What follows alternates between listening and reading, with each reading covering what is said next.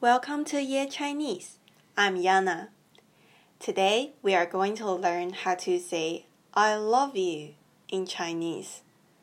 Before we learn the sentence, I will teach you some easy words first. You can repeat after me. 我 I 你 you 他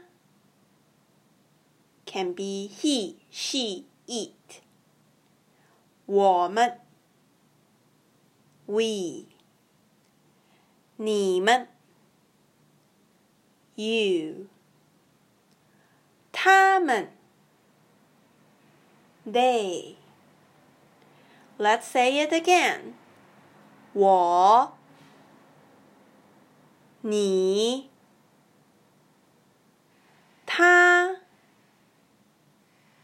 我们，你们，他们。Good job，很好。It's time to learn the important part of this sentence. Love in Chinese is I. I. 我爱你。 I love you. 我们爱你。We love you. Learn more here.